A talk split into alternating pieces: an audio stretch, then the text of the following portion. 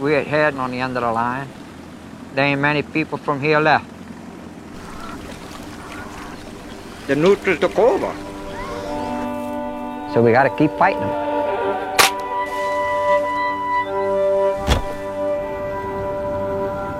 So I've done everything there is for survival. I'm born to die, so I'm gonna get all the gusto out of this little body that I got.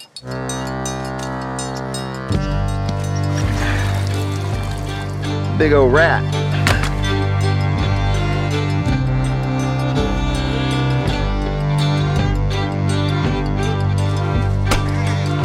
Love it when I nail them.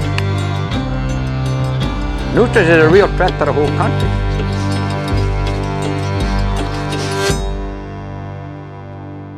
You ever heard a nutria holler? Wah, uh, wah. Uh,